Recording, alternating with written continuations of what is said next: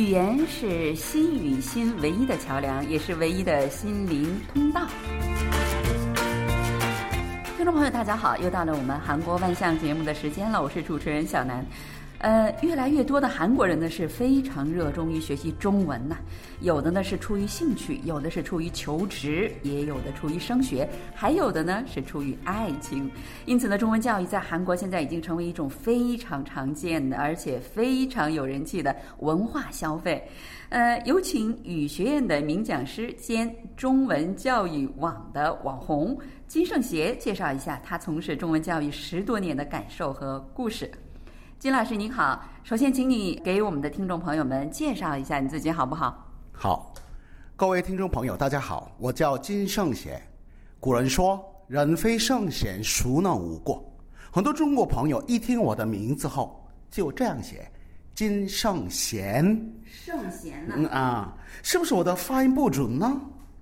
我这个人不是圣贤，而是圣贤，圣诞节的圣。齐心协力的协，那你的父母为什么给你起一个这样的名字，而不起一个圣贤呢？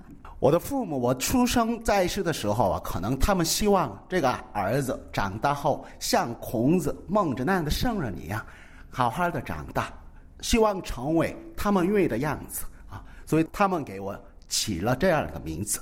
今天我非常荣幸能有机会在这儿与大家分享我的经验和心得。汉中两国建交的那年，我与中国和中文结下了不解之缘。屈指算来，整整二十八年了。哎呀，真巧！几天前，八月二十四号就是汉中建交二十八周年纪念日嘛。除了服兵役的那段时期之外呢，中文无时无刻不在我身边。现在我在位于首尔中路的。实施中国语学院教中文，给学生们传授我所学、所悟、所感的中国和中文。如果听众朋友当中对教中文感兴趣的话，或者希望有机会接触韩国朋友的朋友的话，过来然后挑战自己吧。呃，就是说，呃，可以到你们的这个语学院挑战一下，跟这个教韩国朋友们中文是这样，当老师是这样的吗？对，我们的院长啊，求贤若渴，他特别喜欢，还有他特别懂得欣赏人才。如果他找到他心意心仪的人才的话，他立即招聘他。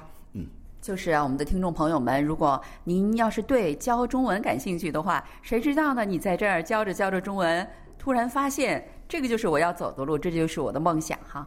那刚才金老师你说你就是和中文已经结下了有二十八年的这个呃缘分了，是吧？那我觉得你肯定是特别热爱中文，不然的话，我觉得不可能坚持二十八年一直都守着中文，是这样的吗？是的，中文已经离不开我的生活。我最热爱的、最心爱的东西就是中文吧。那韩国人在吃饭的时候，饭桌上绝对不能少的说的就是泡菜，对吧？就是 kimchi。那中文对你来说是不是也是这样的存在？对啊，啊，每餐桌上必不可少的泡菜，跟这个泡菜一样的，我的生活当中，这个中文和中国文化是缺不可少的。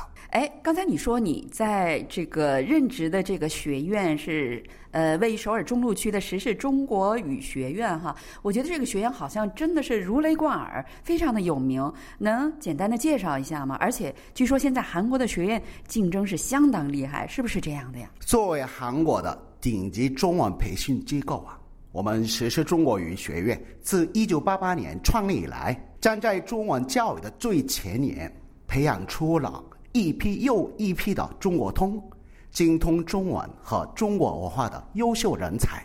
我记得两千年前后吧，在全国各地规模庞大的中文培训机构，如雨后春笋般的出现了。有的培训机构呢，投入了几十亿韩元的资金，创办了当年竞争激烈的语言培训市场啊，堪称百花齐放。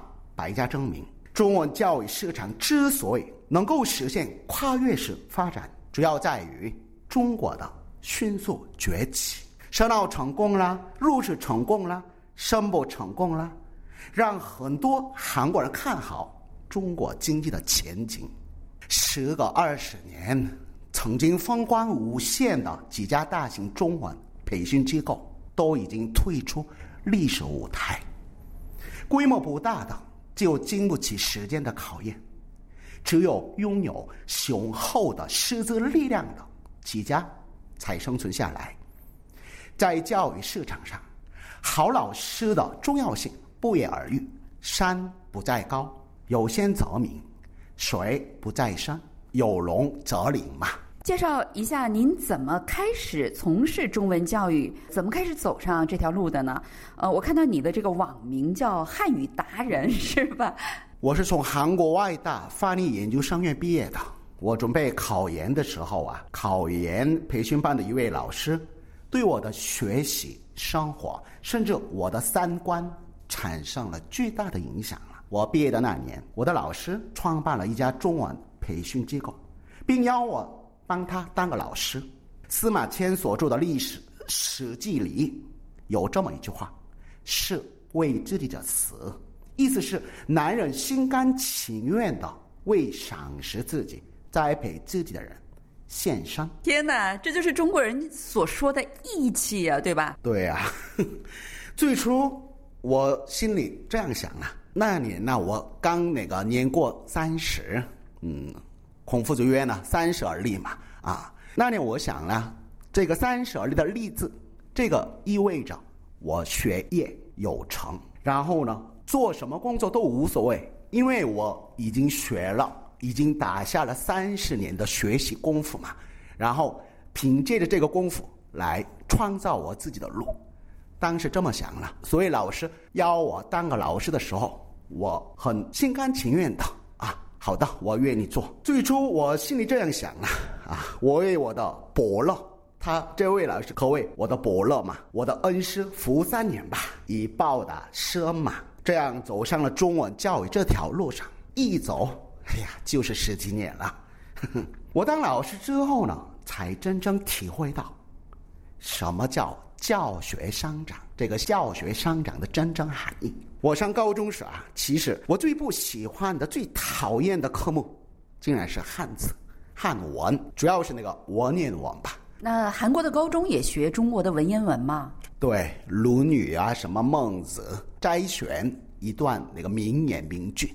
然后让学生们死记硬背。那年呐，可能是那个叛逆期的孩子嘛，嗯，特别不喜欢老师让我们死记硬背这句名言，很重要的，对人生有何等意义呢？都左耳进右耳出。我当年呢，把他的话当那个耳边风，嗯，然后呢，现在回想，如果回到那个时候，我还是那么不喜欢吗？现在不好说吧。嗯，我上大学之后呢，从波坡摸开始学汉语。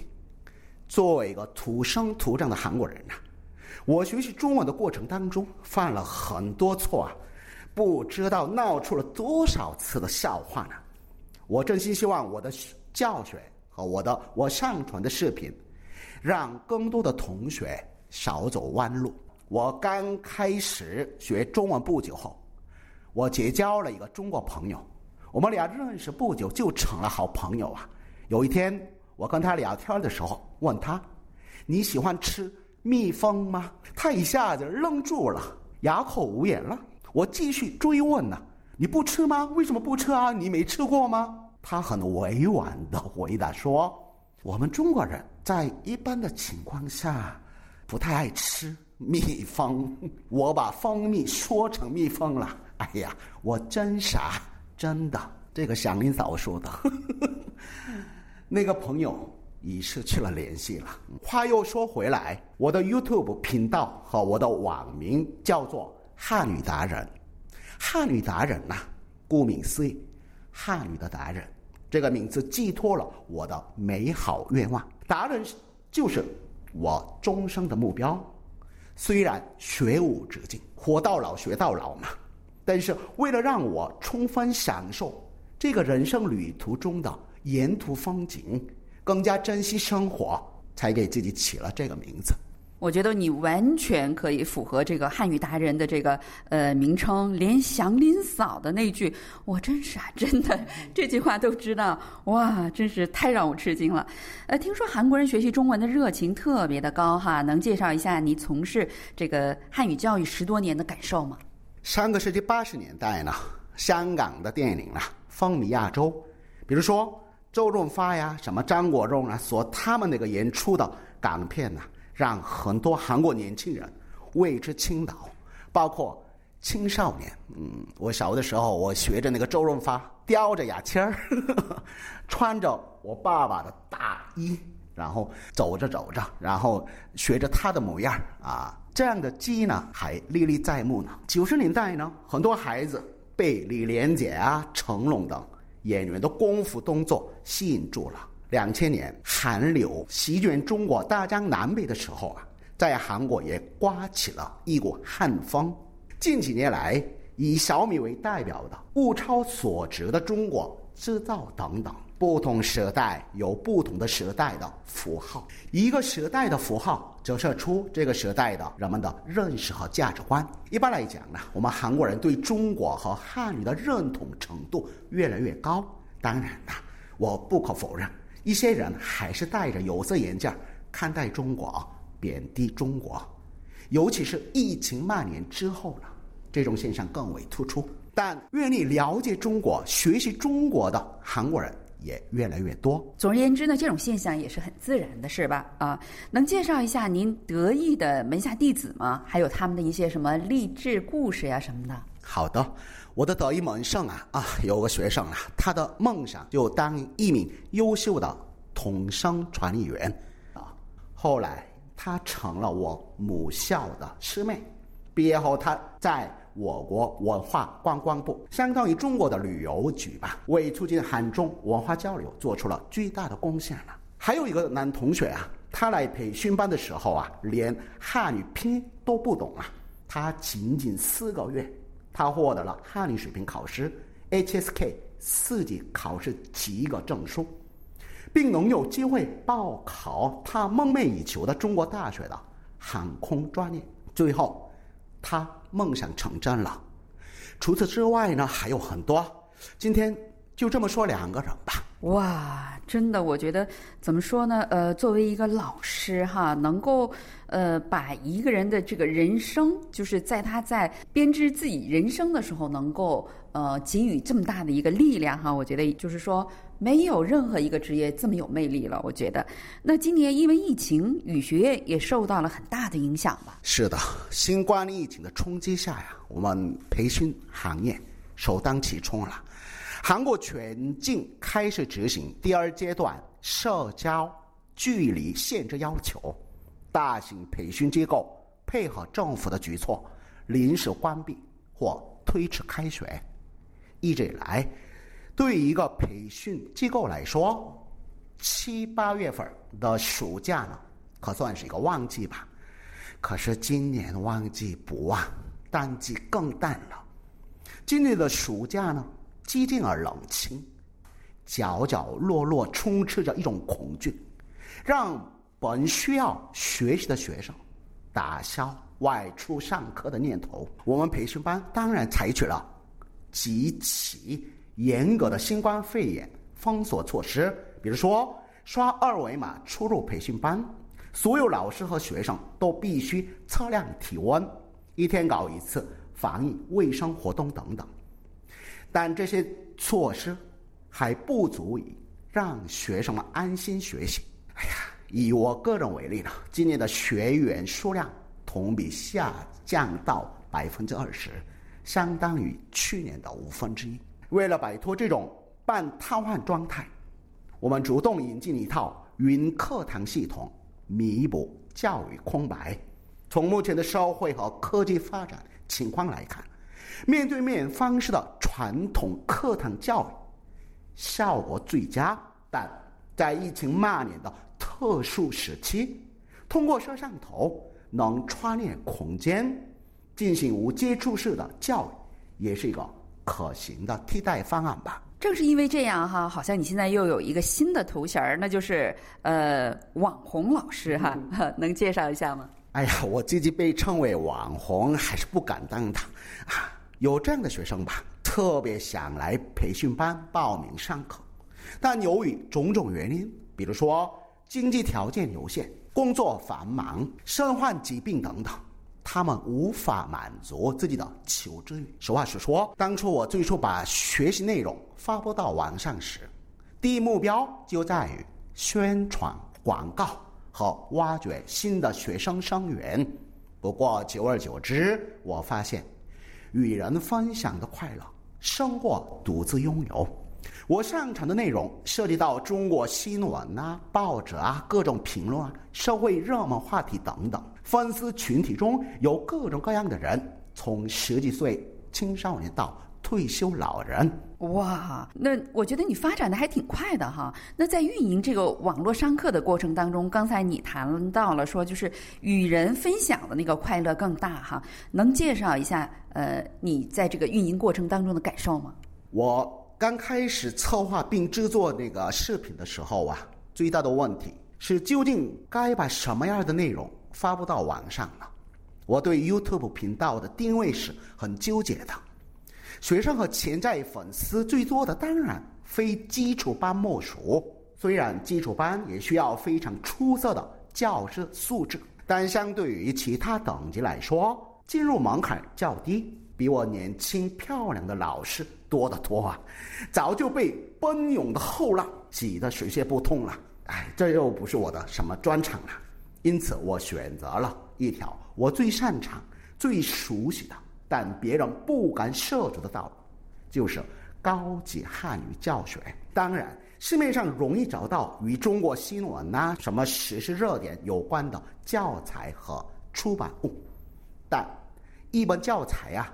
经过策划、草稿、编辑的步骤，到正式发行出版时，它已经不再新鲜的、活生生的新闻内容，而是有点过时、跟不上时代节奏的东西。我希望透过视频网站的同步性，与学生们共享一个活生生的中国新闻和中国的方方面面，让学生们亲身感受到。进一步了解到当今中国社会和中国人，很多网友给我上传的内容点赞，我特别喜欢点赞的，还有并留下了很多好评，使我深受鼓舞。有网友说，他曾经失去了学习汉语的兴趣和动力，不过看到我的视频后呢，重新恢复往日的热情，这真让我感到自豪和满意。从今往后啊，我不忘初心，再接再厉。敬请大家继续关注我，支持我。如果对我的视频内容感兴趣的话，欢迎大家关注我的视频频道，在 YouTube 网站上直接输入“汉语达人”就能找到啊。哇，我也收看了一下，我感觉真的就是汉语达人的范儿哈，酷酷的。呃，那最后呃，你还有什么梦想或者是什么新的目标吗？能简单的说一下吗？我的座右铭是“百尺竿头更进一步”，你知道吗？在韩语里，这个“百尺竿头”是指一个人或一个国家处于非常危险的状况，与汉语里的意思截然不同。虽然我们现在面临一场前所未有的大灾难，但我相信大家一定能够克服种种困难。达到自己的目标，祝愿大家百尺竿头更进一步。谢谢大家。好了，听众朋友，因为时间的关系呢，我们今天的节目就到此结束了。非常感谢金老师呢，百忙之中抽空，呃，给我们介绍了一下有关呃他在韩国进行汉语教学十多年的感受哈。那我们在呃下一期的同一时间里再会。感谢您的收听，안녕히계세 요， 안녕히계세 요， 再见。